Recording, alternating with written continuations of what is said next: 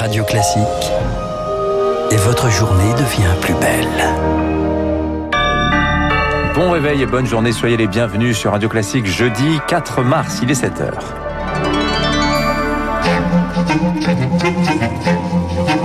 6h30, 7h30, la matinale de Radio Classique avec Dimitri Pavlenko. Et à la une ce matin, peut-être un confinement à la carte. L'île de France, en tout cas, échapperait à une mise sous cloche euh, le week-end. Pas le Pas-de-Calais. Jean Castex tient une nouvelle conférence de presse ce soir à 18h.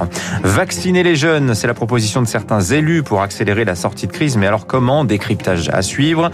Et puis la riposte médiatique de Nicolas Sarkozy. Il était hier l'invité du 20h de TF1.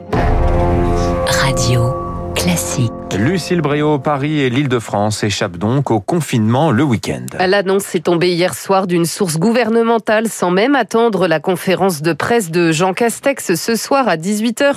Le Pas-de-Calais, en revanche, n'y échappera pas. Le Premier ministre le confirmera ce soir. C'est finalement un tour de vis moins strict qui se profile, Charles Bonner. Oui, 20 départements sous surveillance renforcée, mais qu'un seul reconfiné le week-end. Le Pas-de-Calais, probablement pour les quatre semaines à venir.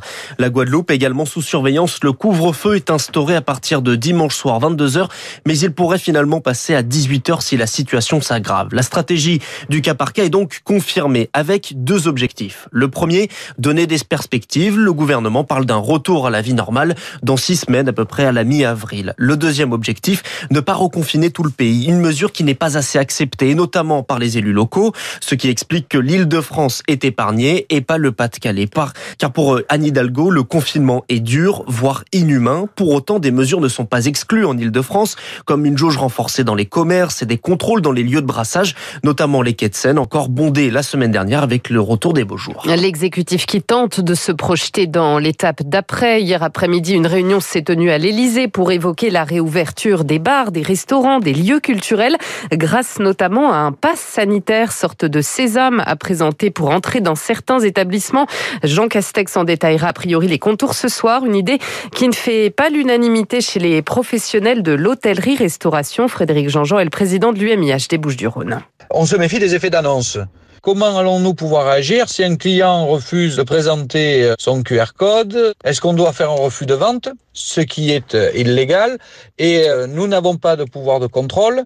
Évidemment, s'il y a un problème, c'est sur le professionnel que la faute va retomber et nous allons encourir des sanctions pénales. Alors, ça pose beaucoup de questions. L'autre levier dans la main de l'exécutif pour desserrer les taux, c'est l'accélération de la vaccination. Pour vacciner plus, certains élus voudraient inclure les jeunes dans la campagne, les 18-24 ans. Alors, comment on voit cela avec Rémi Pfister? De nombreux soignants ont boudé AstraZeneca. Seulement 25% des doses reçues ont été utilisées. Pourquoi alors ne pas les réorienter vers les 18-24 ans, selon l'immunologue Eric Billy Les lots vont périmer d'ici six semaines et donc on cherche à ouvrir la, le maximum de personnes pouvant être vaccinées. Effectivement, prioriser les groupes d'étudiants parce qu'on sait que eux auront une très bonne réponse. Hein, peu de risque d'avoir une préexistence d'une immunité contre l'adénovirus. Ça serait un peu dommage de s'en passer, quoi. Mais si les vaccins bloquent les formes graves de la maladie, pour l'instant, on ne sait pas dans quelle mesure ils empêchent d'être contagieux.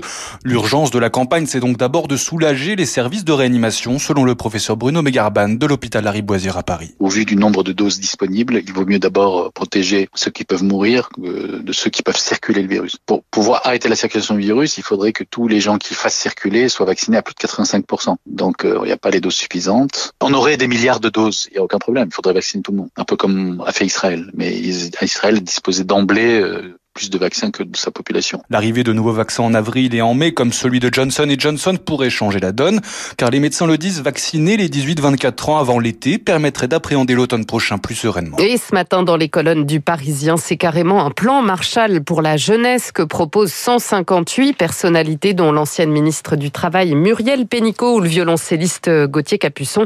Ils appellent à la mobilisation générale. Le Conseil d'État lui veut donner de l'air aux plus âgés. Il a jugé hier disproportionné l'interdiction totale de sortie des résidents d'EHPAD, constatant que la majorité d'entre eux sont désormais vaccinés.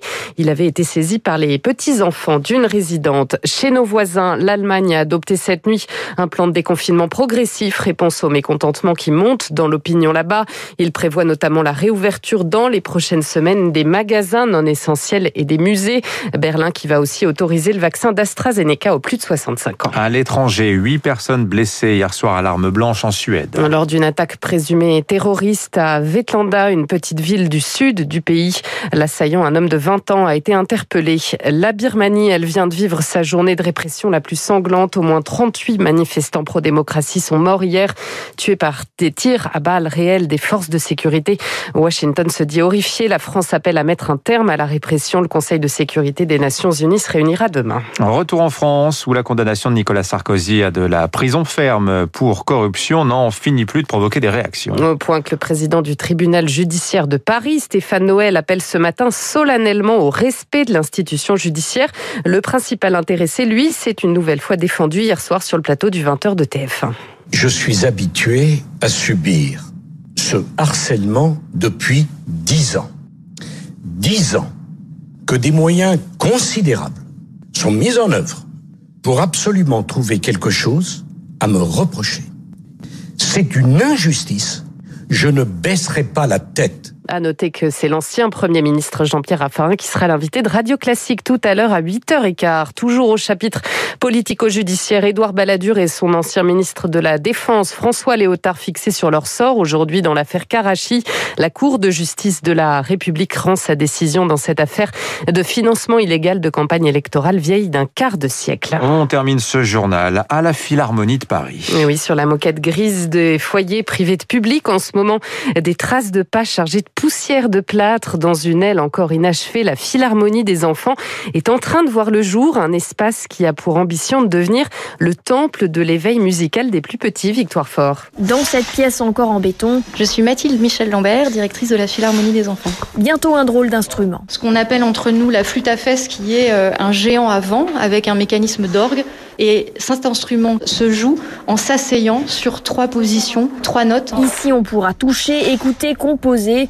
Les écrans seront quasi absents. L'interaction visuelle, en réalité, peut-être atrophie un tout petit peu la capacité de concentration et d'écoute. L'immersion est prévue pour les 4 à 10 ans avec au programme d'immenses perruques. Euh, la lettre à Élise et frère Jacques, mais on peut les écouter en salsa, en électro, euh, en hard rock. Et un orchestre à diriger. C'est une reconnaissance gestuelle, c'est-à-dire que en fonction des mouvements qu'il va faire, le son de l'orchestre va jouer sous sa direction. Pas de compétition, l'objectif est une prise de conscience. Susciter et consolider un désir de musique. On veut leur montrer que la musique est complètement inscrite dans leur vie et dans leur corps, que toutes les esthétiques sont accessibles.